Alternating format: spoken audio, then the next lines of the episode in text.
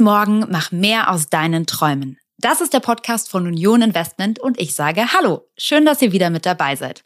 Vielleicht seid ihr heute aber auch zum ersten Mal mit dabei und dann natürlich auch ein ganz herzliches Willkommen in diesem Podcast, in dem es um die großen Träume und Ziele im Leben geht.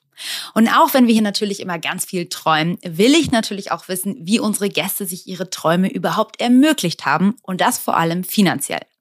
Ich bin übrigens Celine, eure Gastgeberin. Ja, und heute tauchen wir ab in einen erfüllten Traum, der sich aus der Leidenschaft zum Malen entwickelt hat. Und den auch die Karriere als Anwalt dann nicht stoppen konnte. Im Gegenteil, die Leidenschaft für Kunst hat sich durchgesetzt und ist in einer Künstlerkarriere gemündet, die sich wirklich sehen lassen kann. Also man verkauft halt Kunst auch ähm, nur mit Ruhe. Also das, das funktioniert nicht, dass man irgendjemandem was verkaufen will. Also ich bin noch nie zu irgendjemand hingegangen und habe gesagt, willst du das Bild kaufen, sondern das passiert andersrum. Ähm, und die Freiheit wollte ich mir unbedingt auch bewahren. Mein heutiger Gast ist der Hamburger Maler Paul Schrader. Aber sein Weg zum Shootingstar der Künstlerszene, wie er nämlich betitelt wird, war alles andere als geradlinig. Das kann ich euch schon mal verraten an der Stelle. Er hat nämlich schon in seiner Kindheit leidenschaftlich gemalt, sich dann aber erstmal für die Aktentasche entschieden gegen die Kunst und sich ganz tapfer durch das eher ja, unkreative Jurastudium gepaukt. Und obwohl ihm sein Job als Anwalt dann natürlich irgendwie auch Spaß gemacht hat, hat ihn seine Passion zur Kunst nie so ganz losgelassen. In einem Interview hat er mal gesagt, das Coolste ist, wenn du eine weiße Leinwand hast und von neuem anfängst. Du musst dich mit deinen Bildern selbst überraschen. Und ich glaube, dieses Gefühl war dann wahrscheinlich auch am Ende der Impuls, sich zu entscheiden, seinen Juristenjob, seinen gut bezahlten Job in einer großen Kanzlei an den Nagel zu hängen und sich dann voll und ganz den Leinenwänden und knalligen Farben zu widmen. Aber ich glaube, das kann er euch jetzt am besten selbst erzählen. Herzlich willkommen, Paul. Hi, Celine. Schön, dass du heute zu Gast bist. Jetzt musst du, mich, musst du mich mal aufklären, was reizt dich denn eigentlich so an diesem Künstlerleben? Also was ist es, was dich so begeistert? Ich kann es dir gar nicht sagen. Ich finde es eigentlich manchmal sogar ganz furchtbar, weil man gar keine Struktur mehr hat. Und wir haben gerade drüber gesprochen, wie man äh, zum Beispiel aufwacht und eigentlich ein Traum. Ich wach ohne Wecker auf. Ähm, manchmal denkt man aber auch so, ach Mensch, ich bräuchte so ein bisschen Struktur wieder im Tag. Ja, das fehlt an mancher Stelle, aber dafür ist die Freiheit natürlich unbezahlbar. Und das, äh, man nimmt das oft dann viel zu schnell, viel zu, für, viel zu selbstverständlich. Ähm, aber eigentlich ist, ist das schon das Coolste. Ich fand immer wichtig, oder das war für mich mein Traum, zu sagen, wo ich an so einem Dienstagvormittag sein will. Und das kann ich selbst bestimmen. Und das ist, das ist mega cool. War das sozusagen auch die eine Sache, die dir als Jurist damals dann gefehlt hat? Nee, das habe ich gar nicht gemerkt. Man ist ja in so einem mhm. Hamsterrad, das merkt man ja gar nicht. Äh, das hält man ja für völlig normal, dass man äh, morgens um neun ins Büro geht und, und abends äh, da spät wieder rauskommt. Ähm, und man irgendwie drei, vier Wochen Ferien hat im, oder Urlaub äh, hat im Jahr. Und ähm, das kann ich mir jetzt gar nicht mehr so richtig vorstellen. Ja, also einen Weg zurück gibt es kein, auf keinen Fall mehr. Ich hätte mega Lust. Ähm, irgendwann vielleicht, aber im Moment habe ich keine Zeit dafür. Ja, dann erzähle uns doch nochmal so ein bisschen, wie es dann zu diesem äh, Berufungswechsel, kann man glaube ich sagen, gekommen ist. Also war das dann irgendwie länger geplant? Wir haben gerade schon, habe ich erzählt, ne, das war irgendwie schon immer deine Leidenschaft, aber wie kam es dann wirklich zu diesem Schritt raus aus der Kanzlei und rein in den, in den Künstlerjob? Es war genau das Gegenteil vom Plan oder einer Strategie, sondern es war einfach ähm, immer die, die Lust darauf, ähm, im Prinzip ja auch man, man, muss sich das so vorstellen, man steht alleine im Atelier, mhm. da passiert nicht viel. Ähm, oder so aus, nach außen gesehen passiert da nicht viel. Ähm, und man ist da alleine mit der Leinwand und den Farben. Und das, dieses Handwerkliche, dieses äh, Inspirierende und, und äh, dieses ja fast schon ähm, Magische in diesem Moment, weil man, man sich so ein bisschen fühlt, als ob man so als, als Kind wieder spielt.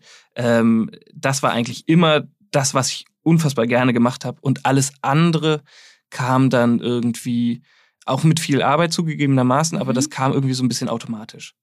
Ja, und das heißt, du hast aber, als du noch in deinem, ja, als Jurist unterwegs warst und da auch noch in der Kanzlei gearbeitet hast, hast du da nebenbei eben schon angefangen, genau das zu tun? Also hattest vielleicht schon Atelier und hast gemalt und das ist dann nach und nach immer mehr geworden? Oder gab es wirklich so einen Stichtag, wo du so gesagt hast, okay, jetzt von einem auf den anderen Tag muss ich irgendwie mein Leben mal umkrempeln? Nee, ähm, so wie du das, äh, das Erstere ist das Richtige. Mhm. Also das ist nicht so, dass man das planen kann, ähm, sondern ich habe einfach unfassbar gern gemalt und dann war das ein Zufall, dass die ersten Bilder verkauft wurden und, und äh, das sich so entwickelt hat. Und das ist auch eine, eine wahnsinnig langwierige Entwicklung. Mhm. Ähm, ich glaube, die ersten Bilder haben so 500 Euro gekostet und äh, gingen an, an, an Freunde und, und irgendwie äh, dann so den erweiterten Freundeskreis.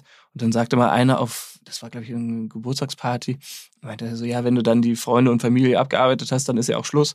Und dann dachte ich so, boah, da hat er wahrscheinlich Rechte. Und ähm, ja, dass das dann so groß werden würde, hatte ich nie gedacht, nie geplant und auch nie mit, mit gerechnet.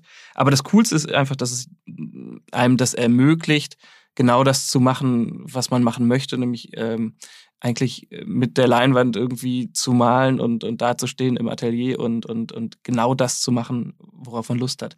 Das Witzige ist nur, dass das eigentlich gar keiner sieht, weil man sieht ja immer dann nur die fertigen Bilder. Und was für ein, was für ein Aufwand dahinter steckt, das ist sozusagen sichtbar, ist immer nur die, die Spitze des mhm. Eisberges. Mhm. Ja, absolut. Ja, ich, habe gelernt, dass es da sogar einen Begriff für gibt in der Vorbereitung jetzt auf das Interview und zwar die sogenannte Passion Economy, also seine Leidenschaft irgendwie zum Job machen und das auch zu monetarisieren. Würdest du sagen, das ist dir gelungen? Ja, das, das ist mir gelungen. Und das ist ganz witzig, weil viele Leute fragen mich, wie kann man denn mit Bildern Geld verdienen? Mhm. Und ich denke immer, das, das, so geht das nicht. Ähm, sondern du hast erstes Bild und das ist dein Ein und Alles. Und wenn du danach aus Versehen damit Geld verdienst, dann äh, ist das super schön, weil das dir ermöglicht, das weiterzumachen. Aber es ist kein ähm, Wirtschaftsbetrieb in dem Sinne, wo man sagen kann, ich muss das und das machen und dann kommt da Summe X raus, äh, mhm. sondern es geht einfach genau den anderen Weg. Ja, wir werden ja gleich über das Thema Finanzen nochmal konkreter sprechen, aber lass uns jetzt erst nochmal über deine Kunst sprechen. Ähm, erklär mir mal, wie so ein Bild aussieht. Also was ist so dein Malstil? Ich meine, das ist ein Podcast, die Leute können das jetzt vielleicht nicht sehen, vielleicht hat der ein oder andere jetzt aber gerade schon mal auf Instagram geschaut, da findet man nämlich ganz viel zu dir. Ähm, aber beschreib uns doch mal, was so dein Stil ist. Der, das ist mega schwierig im äh, Gespräch zu, zu beschreiben, aber wir können das ja mal versuchen. Und äh, zwar, also das erste ist mal, dass es relativ große Leinwände sind. Also die, die Formate ähm, fangen so bei 1 Meter mal 1,40 an und gehen dann mhm. bis, bis 3 Meter mal 2 Meter. Also, dass du wirklich als Betrachter einmal ähm, ja, überrumpelt wirst und ja, so überfordert vielleicht auch von so einer großen Leinwand, ähm, dass man gar nicht alles überblicken kann und, und ähm, das sieht man natürlich auch bei Instagram relativ schlecht auf kleinen, auf dem kleinen Bildschirm am Handy. Ähm, und dann ist das natürlich die Komposition der Farbe, das sind relativ freie Bilder. Also was ich versuche mit meiner Malerei ist äh, im Prinzip, dass wenn man in einer Ausstellung an den Bildern vorbeigeht, ähm, automatisch stehen bleibt und da drauf guckt und drauf starrt und dass man als Betrachter ähm, ein, durch die Bilder ein Gefühl vermittelt bekommt. Also, mhm. dass man in dieser schnellen Welt, wo man jede Sekunde irgendwie, man steht an der Ampel und guckt aufs Handy, dass man da einmal rausgerissen wird und nur noch ähm, von diesem Bild sozusagen gefesselt ist. Ähm, ja. Und dass sich das auch wiederholt. Also das habe ich bei, bei vielen Sammlern, die, die Bilder zu Hause haben, sagen, es wird einfach nicht langweilig, auf die Bilder zu gucken und man, man kann sich da drin verlieren. Das ja. ist so mein, mein Anspruch. Und eigentlich auch nur dieses Gefühl im Betrachter zu kreieren, gar keine Geschichte dahinter zu erzählen. Das kommt mhm. einfach durch dieses lange Studium. Das hat ähm, fast zehn Jahre gedauert mit äh, erstem Examen, Doktorarbeit, zweitem Examen. Dein Jurastudium. Genau, und da war man natürlich immer so in den Verträgen und, und äh, Gesetzestexten und Kleingedrucktes. Du kennst das, wenn du AGBs liest. Also wer liest die oh. schon, ne? Aber wenn du die schreiben musst, dann weißt du erstmal ja, so, oh. Und dann hast du auf der anderen Seite diese Kunstfreiheit. Also du hast auf ja. der einen Seite dieses ganz schematische, formale, mh, mm, mit festen Regeln und auf der anderen Seite diese oft, oft beschworene Kunstfreiheit und du kannst alles machen.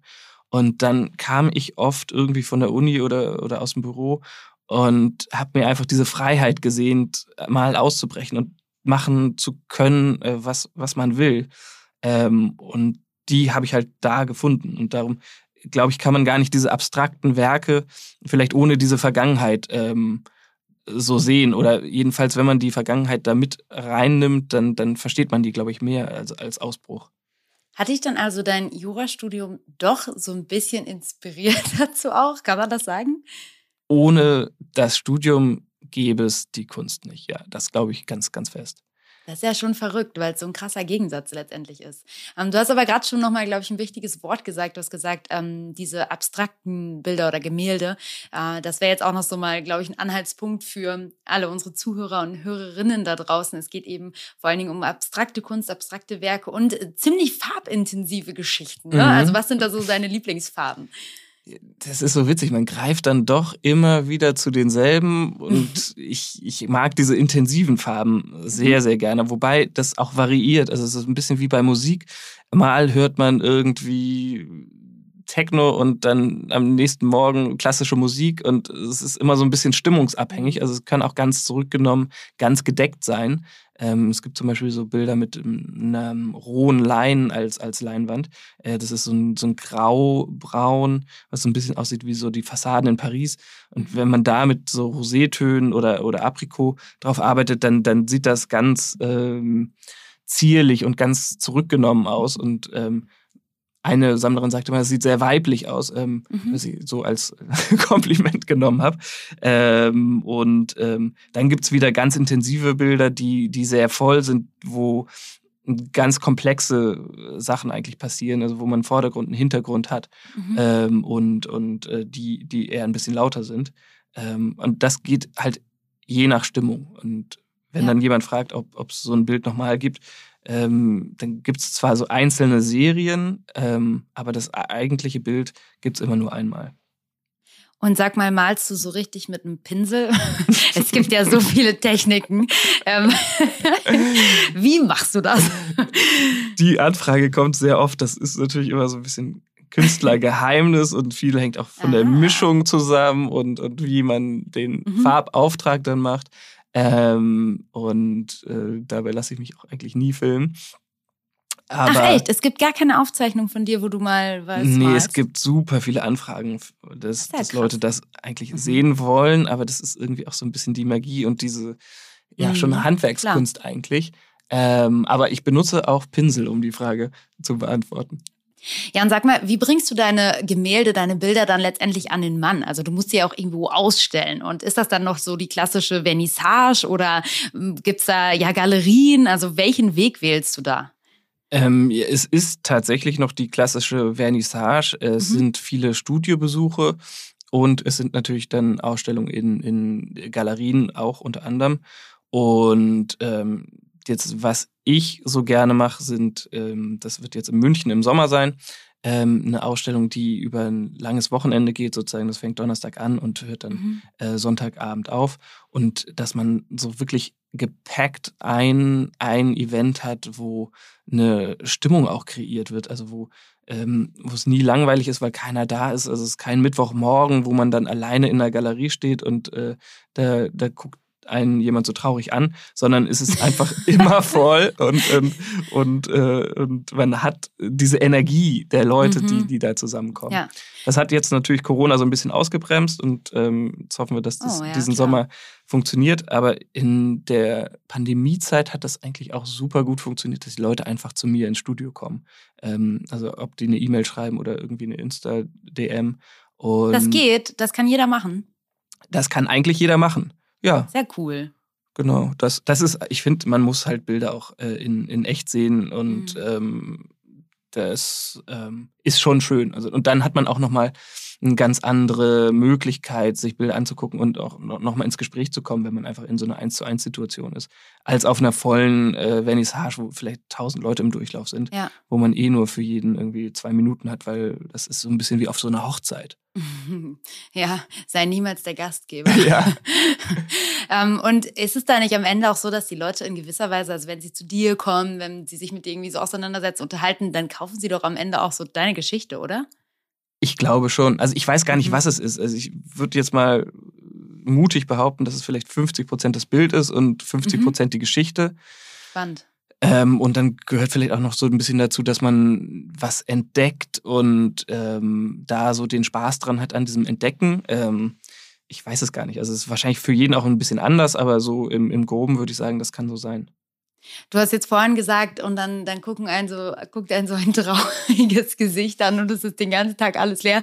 Hattest du so eine Situation irgendwie am Anfang auch schon mal, weil du das jetzt erwähnt hast, oder kennst du das nicht und warst direkt von Anfang an irgendwie so der gehypte Künstler, wo, ja, wo die Leute zu dir gekommen sind, oder, oder hattest du solche Erfahrungen auch mal? Ähm, wir hatten eine Ausstellung mal in, mhm. in, in Amsterdam, das war furchtbar auf so einer Messe, da kannte mich niemand und da irgendwie da war auch schlechtes Wetter, das war alles kacke.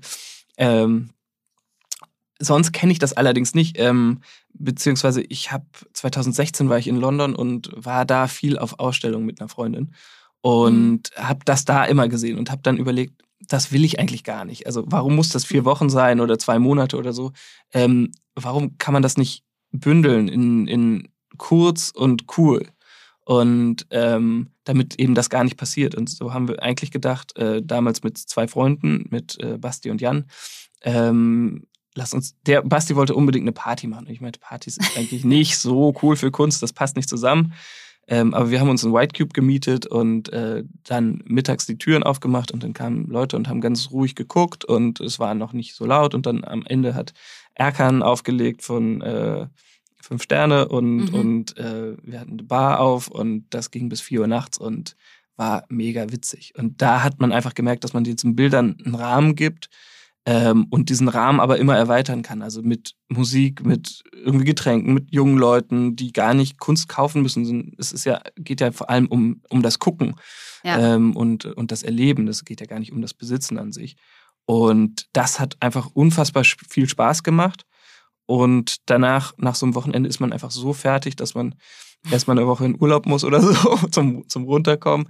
Ähm, aber man, man schafft es, so eine Energie zu kreieren. Und ähm, das fand ich so spannend, weil mein, mein Erlebnis war oft, wenn man in einer Galerie ist, äh, dass man da irgendwie so von oben herab angeguckt wird und eigentlich gar keine Lust hat reinzugehen. So ein bisschen wie wenn man vielleicht zu Prada reingeht und dann, dann stehen da so vier Verkäufer und man traut sich schon gar nicht mehr irgendwie mal ein T-Shirt anzugucken oder so, sondern mhm. man ist einfach so unangenehm erstmal berührt und die äh, gucken einen dann so hochnäsig an. Also das gilt natürlich nicht für jede Galerie, ähm, aber das, das war so ähm, das, was ich vermeiden wollte. Ja, das klingt so, als würdest du mit deiner Kunst auf jeden Fall nicht nur Kunst machen, sondern irgendwo auch Begegnungen schaffen, was ich irgendwie total faszinierend finde.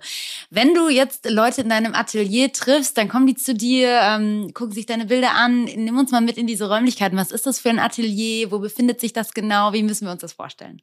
Also das ist eine alte Fabrik und langsam ist es auch ein bisschen zu klein. Ähm, oh, es ist natürlich schön, ich wohne da und, und ähm, habe Du wohnst in der Galerie auch. Genau, das sind so drei Stockwerke und ich cool. habe in der Mitte mein, mein, mein Atelier und so ein kleines Büro und ein kleines Lager und unten ist im Prinzip so ein Studio, wo die, die Bilder an einer riesen langen weißen Wand hängen.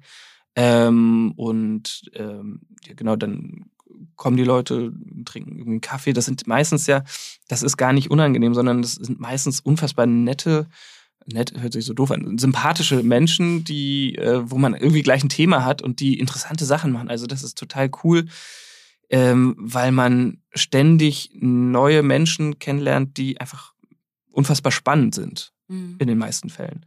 Und ähm, genau, dann, dann entweder kommt man da zusammen oder man kommt nicht zusammen. Das ist eigentlich auch egal. Also es geht ja erstmal darum, ähm, ja, das, das so zu erklären oder zu, zu sichtbar zu machen. Ja. Und äh, das funktioniert eigentlich ganz schön. Und sag mal, wenn sich dann jetzt jemand entscheidet, so ein Kunstwerk da zu kaufen bei dir in deinem Atelier, in deiner Galerie, ähm, was kostet sowas? Ähm. die, die, es gibt drei Formate und dieses kleinste Format das ist 1 Meter mal 1,40. Das kostet im Moment 16.000 Euro. Boah, das ist aber schon ein stolzer Preis. Es gibt ja auch nicht so viele also ich komme leider gar nicht mehr hinterher. Ich habe jetzt für die Ausstellung in München ähm, gerade mal ein Bild ähm, und jetzt muss ich erstmal aufhören. Bist du unter Druck jetzt, was zu malen? ja, so ein bisschen. Ich mag diesen Druck ganz gerne. Ich finde das immer so, kann man so ein bisschen wie so eine Modenschau vergleichen. Vor, vor der Show äh, muss noch das letzte Teil fertig gemacht werden. Ähm, ich bin sonst tatsächlich auch ein bisschen faul. Und das hilft mir, so ein paar Night Sessions zu machen. Und das macht auch unfassbar viel Spaß. Dann kommt man in so einen Tunnel. Ähm, ja, ist, ist, ist ein Problem, aber ist sehr ein schönes Problem. Ja, aber krass, mir geht das nämlich tatsächlich auch so. Ich bin dann am äh, effektivsten und kreativsten, auch wenn ich einfach mal ein bisschen Pressure oder ein bisschen Druck auf Voll, irgendein Thema habe und da auch eine Deadline habe. Ansonsten, ne, wenn du 30 Tage hast, dann brauchst du 30 Tage. Wenn du drei hast, brauchst du auch nur drei. Das ist, das So. ist wohl so. Das macht auch Spaß. Also das, das Ja. macht schon richtig Spaß. Ja, krass. Sag mal, was musste alles passieren, dass du jetzt da stehst, wo du heute bist? Ne? Weil ich meine, jetzt giltst du halt wirklich als, ähm, ja, ich, ich habe neben dieses Zitat mal raus, ein Shootingstar der heutigen Künstlerszene. so wurdest du betitelt. Ähm, was musste alles passieren? Wie bist du da hingekommen? Das sind, glaube ich, ganz, ganz viele äh, sch kleine Schritte. Ähm, und ich glaube, das Wichtigste ist einfach immer wieder das, das Malen natürlich. Ähm, das, es müssen Bilder sein, die Menschen interessieren. Ähm, beziehungsweise ich versuche ja nur das zu machen, was mich interessiert an, an Bildern. Und wenn das noch jemand anders interessiert oder jemand anderen, äh, dann, dann habe ich, glaube ich, schon alles geschafft. Das ist sozusagen das Ziel. Aber natürlich ist es daneben noch ein unfassbarer, ich will das gar nicht Aufwand nennen, aber eine unfassbare Zeit, die da reingeht in Marketing, gar nicht im klassischen Sinne, aber mit Leuten reden ähm, und ähm, das immer wieder ähm, über, über verschiedene Bilder und, und so weiter. Man investiert sehr, sehr viel Zeit ähm, da rein, ähm, was, was Spaß macht und das merkt man gar nicht. Ähm, aber ich merke, ich, ich schreibe auch noch nachts um zwei irgendwie mal eine E-Mail und das hört einfach gar nicht auf. Ähm, und auf, auf jede beantwortete Frage kriegst du ja auch wieder eine Rückantwort und dann, dann, das geht also so weiter. Man kann das gar nicht so richtig abarbeiten und das, das fühlt sich aber auch nicht nach Arbeit an, weil es einfach Spaß macht.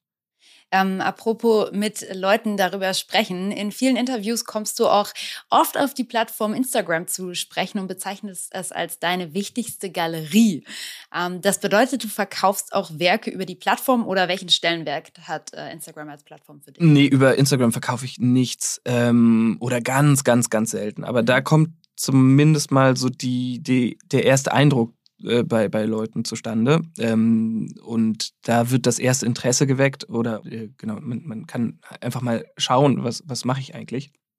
Und von da aus geht dann eigentlich diese, diese ähm, Reise weiter. Also das ist ganz interessant, weil du gesagt hast, es ist auch vorhin mit, dem, mit den Ausstellungen, dass man da eigentlich so viele Leute zusammenbringen kann. Und genau das kann man auch mit Instagram. Das ähm, stellt man sich ja immer so traurig vor, die, alle sitzen einzeln auf dem Sofa und gucken da aufs Handy. Mhm. Ähm, was aber halt ganz witzig ist, dass du das schaffen kannst, ähm, diese Leute von dem Sofa runterzuholen in eine Ausstellung. Also man kann das wirklich aus diesem Digitalen in das echte Leben hebeln. Und das macht unfassbar viel Spaß, ähm, dann Leute, die man vielleicht nur online äh, erlebt hat oder kannte, ähm, dann mal im echten Leben zu sehen und, und äh, da ja, vom Sofa runterzuholen. Und ähm, oder auch ins Atelier reinzuholen. Also das funktioniert halt und ähm, genau, ich glaube aber trotzdem, also ich habe auch keinen Online-Shop oder keinen Newsletter oder nix. Ähm, ich tue da so Snippets rein und, und man, man sieht dann so ein bisschen, hat eine Idee. Ähm, aber dann müssen die Leute halt kommen und, und sagen, äh, sie wollen ein Bild haben oder wollen mal im Studio vorbeikommen und gucken, was es überhaupt gibt und so weiter und so fort. Ja, eine Erfolgsgeschichte, die man ja aber von ähm, Instagram durchaus lesen kann, ist, dass tatsächlich ja auch eine ganz große deutsche Influencerin mal auf dich aufmerksam geworden ist, und zwar die Caro Dauer. Ähm, und danach sind deine Follower, glaube ich, in die Höhe geschossen, oder? Also das scheint ja dann, wie du sagst, ein Kontaktpunkt zu sein, vielleicht der erste Kontaktpunkt, aber insofern hat dir das vielleicht ja auch nochmal eine Reichweite und Push gegeben, oder? Ja, auf jeden Fall. Also da ähm, Mhm. Props an Caro. Ganz liebe Grüße. ähm, nein, das äh, ein Freund von mir, Ming, hat äh, Caro mal mit auf eine äh, Ausstellung genommen und die kam dann da rein spaziert und äh, das war das war irgendwie cool. Ähm, das, das hat Spaß gemacht. Irgendwie fand die, die Bilder gut und wir haben uns danach befreundet. Isa, eben, Caros Schwester, macht jetzt mein, mein Management und ähm, das äh, hat sich äh, wahnsinnig schön entwickelt, irgendwie die, die Freundschaft zu ihr. Ja. Und ähm, das hat natürlich auch bei der Reichweite oder bei der Awareness ähm, wahnsinnig viel ähm, geholfen. Das, äh, da hat sie immer noch ganz viele Gefallen gut. Würdest du sagen, du lebst gerade deinen Traum? Ähm, ja, schon. Ähm, also was jetzt geplant ist, irgendwie, das wollte ich schon 2020 machen mit einem Freund, äh, nach New York gehen und da einfach mal zwei Monate sein und, und äh, ohne Aufgabe eigentlich und malen, wenn man, wenn man Lust drauf hat. Ähm, das hat dann Corona irgendwie so ein bisschen durchkreuzt, aber das ist jetzt ganz fest vorgenommen für, für den Herbst. Und das ist halt genau das, was ich meinte, dass man selber aussuchen kann, wo man an, wo man an so einem Dienstagvormittag sein möchte. Mhm. Und wenn das dann zwei Monate in New York ist, das ist dann schon ein Traum. Ja, das heißt aber auch so ein bisschen aus dem einen Traum, ähm, dem Traum zur Malerei und zum Künstler entwickelt sich dann auch nochmal ein neuer Traum, ähm, vielleicht nochmal ein größerer Traum. Ähm, total spannend. Also ich bin gespannt, was da in Zukunft auf dich noch alles zukommt und ähm, wo deine Reise hingeht. Aber wir wollen jetzt mal so ein bisschen umschwenken und auch wirklich hören, wie du dir das Ganze denn eigentlich finanziell ermöglichen konntest. Und Unsere Hörer und Hörerinnen werden es vielleicht erkennen. Es gibt hier immer am Anfang so ein kleines Assoziationsspiel. Ich erkläre dir jetzt mal kurz, wie das funktioniert. Paul ist ganz einfach, kannst dich schon mal zurücklehnen. Ich werde dir jetzt nämlich ein paar Schlagworte entgegenschmeißen und äh, du kannst mir welche zurückwerfen. Und zwar sind das ähm, ja letztendlich Schlagworte, die sich rund um das äh, Thema Finanzen drehen. Und wie gesagt, du kannst einfach alles, was dir in den Kopf schießt, nennen. Stichworte, Halbsätze, Adjektive, Nomen, alles, was dir irgendwie einfällt. Und ich würde sagen, wir legen los. Okay. Okay, bereit, alles klar. Also, was assoziierst du mit Sparen? Langweilig. Und mit Aktien? Äh, gut. Reicht das um kurze Worte oder soll ich ein bisschen ausführen? Du, warum nicht? Machen wir heute mal eine schnelle Kiste draus. Ich, ich finde es spannend. Aktien finde ich irgendwie spannend. Also, Fonds? Ja, gut, ist gestreutes Risiko, finde ich auch gut. Finanzen an sich? Ähm, ich blick da nicht so durch. ich würde sagen, dann steigen wir jetzt auch direkt ein in die erste Frage. Kein Zahlenmensch. Mm -mm. Das heißt, dass Mathe auch nicht dein stärkstes Fach in der Schule war. Ich war gar nicht schlecht in Mathe, aber ich habe irgendwie, ich bin eher so ein Bauchmensch. Ähm, und vielleicht gar nicht Zahlen, also, also es gibt ja für mich so zwei Menschentypen, einmal Kopfmensch und einmal Bauchmensch und ich bin auf jeden Fall Bauchmensch. Heißt das, du beschäftigst dich gar nicht gerne mit Finanzthemen? Doch, natürlich. Also ich liebe zum Beispiel äh, Steuerrecht. Ähm. Oh Gott. Paul, ich bitte dich. okay. Und würde sagen, da bin ich gar nicht so schlecht drin. Ähm, nein, da beschäftige ich mich schon mit, aber ich habe so einen Überblick, zum Beispiel, was ich ausgebe, habe ich nicht. Okay. Also ich würde gerne mal so ein Haushaltsbuch führen oder so, aber ich nehme mir das immer vor und mache das dann natürlich nicht. Da sind wir gerade glatt schon zwei. Oh Mann. ähm, und wenn du jetzt mal so ein paar Bilder verkauft hast, was machst du dann mit deinem Geld? Also legst du dein Geld an? Ähm, also ich kaufe ein bisschen Kunst. Ähm, hm, direkt das reinvestiert. ist wahrscheinlich eine ziemlich blöde Anlage, würde ich mal sagen. Ich weiß es nicht. Das ist ja, ähm, also ich, ich ähm, reise unfassbar gerne und das meiste ist auf dem Girokonto. Ich habe so ein bisschen äh, ein paar Aktien. Ähm, Würdest du dich eher als risikoavers einschätzen selber? Ja, ich glaube, ich bin da ganz deutsch, dieses, dieses äh, Safe erstmal sein. Ähm, mhm. Und ja, schon. Ist ja auch nichts Schlechtes, ne? Also. Weiß ich nicht. Also ich glaube, also ich beneide so die Amerikaner dafür, dass die auch mal so einfach Motorrad ohne Helm fahren in Texas oder sowas. Und man muss ja schon noch sagen, in Zeiten wie diesen, ähm, wo letztendlich Geld sich ähm, tendenziell eher entwertet, kann es ja durchaus auch Sinn machen, das dann anzulegen und es vielleicht nicht nur auf dem Girokonto liegen zu lassen. Ähm, Total. Und das heißt, also setzt du dich dann irgendwie aktiv auch damit auseinander, guckst du dir irgendwie sowas an oder war das was, was du bisher immer so ein bisschen vorhergeschoben hast? Ähm, mir fehlt da so ein bisschen der Zugang. Also so, mhm. ich kann schon Apple-Aktien kaufen und denke so, boah, das passt irgendwie, kann ich mir vorstellen, dass es nächstes Jahr auch noch gibt. Ähm, und ähm, aber so richtig komplexer ähm, steige ich dann dann glaube ich nicht ein. Ja. Müsste ich mal machen. Ähm, aber lass uns noch mal eingehen auf deine eigene Geschichte, also wie du genau vorgegangen bist. Wie hast du dir diesen Umstieg zum Beispiel ermöglicht? Also aus deinem Juristenjob heraus als Anwalt ähm, in die Kunst. Hast du dir da irgendwie ein Polster angespart oder wie ist das gelaufen? Genau, ich hatte ja ähm, irgendwie das Glück, dass, dass äh, ich durch den Job ähm, relativ frei war und ich habe einfach gesagt, ich ähm, äh, habe so viel Geld, dass ich ein Jahr ähm, nichts brauche, äh, brauche kein Bild zu verkaufen. Also man verkauft halt Kunst auch ähm, nur mit Ruhe. Also das, das funktioniert nicht, dass man irgendjemandem was verkaufen will. Also ich bin noch nie zu irgendjemand hingegangen und habe gesagt, willst du das Bild kaufen, sondern das passiert andersrum. Ähm, und die Freiheit wollte ich mir unbedingt auch bewahren und hatte dann gesagt, okay, ich kann ja auch wieder Rechtsanwalt werden, ist, ist ja egal.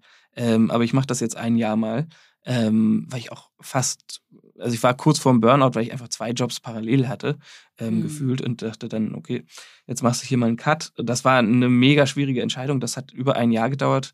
Ähm, weil man natürlich dieses ganze Studium, dann auch die Karriere in der Kanzlei, also man, man steigt da ja auch auf und kriegt wichtigere Aufgaben und hat dann irgendwann die Partnerschaft so vor Augen. Ähm, das gibt man ja auch auf. Und ähm, dann habe ich aber gesagt, ey, das ist jetzt so ein bisschen wie, hast du Eight Mile gesehen mit Eminem? Das ist so ja. diese eine Chance, die du im Leben hast. Oder das hört sich jetzt auch mhm. doof an, das, so schlimm war es ja nicht, aber ähm, die Chance kommt halt nur einmal im Leben und dann nimm sie. Und ähm, das habe ich dann gemacht und sozusagen diese Karriere äh, in, in der Kanzlei dafür geopfert und wusste halt nicht, was passiert. Also es hätte ja auch sein können, dass dann jemand sagt, oder niemand mehr da ist, der, der ein Bild mhm. malt. Aber es gab mal eine Frage im Interview, ähm, die fand ich ganz interessant, ob ich auch malen würde, wenn ich keine Bilder verkaufen würde. Da meinte ich, ja, natürlich, weil damit habe ich auch angefangen. Also es war nie mhm. die Absicht, damit irgendwie Geld zu verdienen oder so. Ähm, aber das soll auch nicht heißen, dass ich äh, kommerziell das zu verkaufen blöd finde, weil ich finde, mhm. das ist schon schön, wenn einem, erstens ist es ein tolles Kompliment und zweitens ermöglicht einem, das weiterzumalen. Jedenfalls hatte ich dann äh, Geld genug für ein Jahr, wo ich gesagt habe, okay, äh, das, das kriege ich hin. Und Was, wie viel ist das so? Also wie viel sollte man sich da zusammensparen, wenn man seine Leidenschaft äh, irgendwie zum Job machen möchte? Ach, ich glaube, ich hatte so 35, 40, 45.000 Euro, mhm. irgendwie sowas. Ähm, ja. Und ähm, dann ist das aber so unfassbar explodiert, weil ich einfach noch mehr Zeit hatte, die ich da reinstecken konnte und weniger abgelenkt war. Und also der, der Fokus war halt nur noch auf der Kunst. Und äh, dann, dann ist 2019 explodiert, 2020 war dann nochmal doppelt so gut und jetzt 2021 ist im Prinzip schon so gut wie, wie 2020. Und ähm, da merkt man einfach, dass man, wenn man seiner Passion oder seiner Leidenschaft dann nachgibt und, und das mit so vollem Einsatz macht, was, was Energie, die man reinsteckt in eine Sache, äh, was die dann auslösen kann. Ja, kann ich mir vorstellen. Und sag mal, mit dem Atelier, war das so eine Sache, wo du auch vielleicht eins deiner größten Investments in dem Sinne dann getätigt hast? Oder was war sonst dein größtes Investment? Die größten Investments sind eigentlich immer die Ausstellung, ähm, weil das äh, kostet äh, die Technik, die Sicherheit, die Raummiete. Mhm. Ähm, also ich weiß noch, erst, also meine Eltern sind beide Lehrer und, und äh, also alles, alles gut, aber waren nie so ähm, Geschäftsentscheidungen, die, die da getroffen werden mussten. Und wenn man jetzt sagt, so zum Beispiel eine relativ frühe Ausstellung hat 12.000 Euro gekostet für diese drei Tage, ähm, und äh, wenn man dann überlegt, okay, für 12.000 Euro kann man vielleicht ein Jahr lang seine Wohnung bezahlen, ähm, das, das ist schon ein ganzer Batzen Geld. Und ähm, am, am Tag danach sind halt diese 12.000 Euro weg und mal gucken, was dann kommt. Ne? Also das ist erstmal so ein Sprung so ein bisschen ins Ungewisse. Hast du dir dann auch mal irgendwie so einen Fahrplan gemacht? Also zum Beispiel, wie viele Bilder muss ich malen und zu welchem Wert verkaufen pro Jahr, um letztendlich mir irgendwie einen bestimmten Lifestyle ermöglichen zu können? Also gibt es da so einen Finance-Plan bei dir? Nee, null. Jodo. okay. ähm, und trotzdem geht der Plan am Ende auf? Der geht ganz gut auf, ja. Also das, das ist, ich glaube, das kann man gar nicht alles berechnen und, und, und so planen. Also bei, bei mir gab es noch nie einen Plan. Ähm, so der Plan ist, das Höchste ist vielleicht mal die Gästeliste für eine Ausstellung. Ähm, und der Rest kommt irgendwie so. Ja, und die Erlöse von den Kunstverkäufen, was machst du dann mit denen? Sind das, sind das die Euros, die da auf dem Girokonto liegen, liegen oder? Das sind die Euros, die auf das Girokonto kommen. Ja, man hat natürlich ähm, unfassbar hohe Kosten auch. Also mhm. man in normalen Umständen reist man einfach viel, äh, trifft viele Leute, geht abends essen. Man lädt natürlich irgendwie Leute auch ein und, und äh, so, da rauscht das Geld schon raus. Ähm, das ist aber auch wichtig und, äh, und, und gut und, und macht ja auch irgendwie das aus. Ähm, also ja. da kann man jetzt kein Sparfuchs sein. Wie sieht es mit Altersvorsorge aus? Ähm, das mache ich noch über das Versorgungswerk der Rechtsanwälte, weil das ist irgendwie ganz cool. Ähm, ich bin ja immer noch zugelassener Rechtsanwalt und, und äh, die ähm, äh, machen das, glaube ich, ganz gut. Und bist du tatsächlich eigentlich auch noch manchmal als Anwalt tätig eigentlich? Ja, ich habe das noch drei, vier Mal gemacht, äh, dann meistens irgendwie für Freunde. Das äh, macht auch Spaß, aber ich habe nicht mehr diesen Büroalltag und auch nicht mehr das. Ähm, also mir hat es immer unfassbar viel Spaß gemacht, vor Gericht zu sein und, und da Fälle zu verhandeln. Ähm, aber das kriege ich zeitlich nicht mehr so richtig hin. Paul, was möchtest du dir selber denn noch ermöglichen? Wir haben jetzt gerade schon von einer möglichen und ausstehenden New York-Reise gehört, wo du zwei Monate verbringen möchtest. Was gibt es sonst noch so, vielleicht äh, sogar in fernerer Zukunft, was du noch erreichen möchtest und dir leisten möchtest? Also was jetzt vielleicht in sogar noch näherer Zukunft kommt, ist, ähm, das ist jetzt erstmal der Plan, aber ähm, auf Pantelleria, das ist eine Insel in Italien, in der Nähe fast schon von Tunesien. Ähm, gibt es ein wunderschönes Haus und, und, und da würde ich eigentlich gerne einfach so zwei Wochen sein und mit ein paar Freunden und äh, da malen und dann eine kleine Ausstellung mit vier Bildern, die da entstanden sind, äh, machen. Und ich weiß nicht, ob du den Film mit Tilda Swanton, ich glaube, heißt er Better Splash oder Bigger Splash, gesehen hast. Der spielt auf jeden Fall auf Pantelleria. Und äh, so eine ganz ruhige, schöne italienische kleine Insel und da die Anreise dorthin so kompliziert ist, ist da auch mhm. einfach fast niemand. Und dann würde ich da am Pool ähm, am letzten Wochenende eine kleine Ausstellung mit den vier Bildern machen und mal gucken, wer da kommt und äh, wer diese Anreise sozusagen auf sich nimmt. Und wenn ähm, da nichts verkauft wird, dann werden die Bilder ähm, mit nach Hamburg genommen und dann gibt es eine Pantelleria-Ausstellung in Hamburg. Oh, das ist eine wahnsinnig schöne Vorstellung ähm, von dieser kleinen Insel und äh, dem Wasser da und den äh, möglichen und wunderschönen Bildern. Äh, das klingt total schön und ich würde sagen, mit dieser Vorstellung und mit diesem äh, Traum, der für dich zumindest noch aussteht, schließen wir so langsam das Gespräch und ich möchte mich ganz herzlich bei dir bedanken, Paul. Schön, dass du da warst und danke, dass ich dir auch so viele Fragen zu einem Thema stellen durfte, worüber viele lieber nicht sprechen. Sehr, sehr gerne. Ich fasse nochmal für euch zusammen, was ich mitgenommen habe aus unserem Gespräch. Ich habe mitgenommen, dass Kunst Begegnungen schaffen kann. Außerdem habe ich von Paul gelernt, dass man Chancen dann ergreifen sollte, wenn sie eben da sind. Es gibt Chancen, die sich so ein bisschen als die ähm, Once-in-a-Lifetime-Chance entpuppen und die sollte man dann auch einfach in Angriff nehmen. Dann ähm, fand ich total spannend, dass du erzählt hast, Paul, dass erst mit vollem Einsatz irgendwie auch der Erfolg kommt. Also bedeutet als Learning für uns alle vielleicht, dass wenn wir so ein kleines, äh, unentdecktes Hobby haben, das vielleicht auch erst dann wirklich sich entfalten kann, wenn man sich voll reinstürzt. Also da auch irgendwie ins Risiko zu gehen für seine Träume ist, glaube ich, das, was wir hier lernen konnten heute. Und dass das Geld natürlich angelegt werden sollte oder könnte oder ja, das sei jedem selbst überlassen, aber dass man von dem Geld, und das hat Paul, glaube ich, nochmal gut auf den Punkt gebracht, vor allen Dingen auch leben sollte. Man sollte Leute einladen, man sollte essen gehen und man sollte davon reisen gehen. Das fand ich sehr schön. Vielen, vielen Dank, Paul. Sehr, sehr, sehr gerne. Hat mich sehr gefreut. Ja, liebe Hörer und Hörerinnen, die Traumgeschichte ist erzählt. Ich fand das total spannend und inspirierend, was Paul uns heute mitgegeben hat.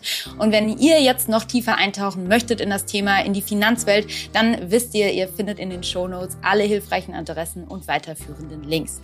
Damit ihr keine Folge mehr verpasst, abonniert auf jeden Fall den Podcast Gutes Morgen überall da, wo es Podcasts gibt. Und ich freue mich natürlich ganz besonders über eine Bewertung von euch bei Apple Podcasts. Ja, außerdem darf ich euch darauf hinweisen, dass wenn ihr ganz persönliche, individuelle Fragen habt, ihr die natürlich auch einreichen könnt. Wie ihr mich erreicht, das findet ihr ebenfalls in den Show Notes. Und dann werden wir natürlich eine Special-Folge aufsetzen mit einem Finanzexperten oder einer Finanzexpertin. Also, ihr Lieben, macht mehr aus euren Träumen. Bis ganz bald, eure Celine.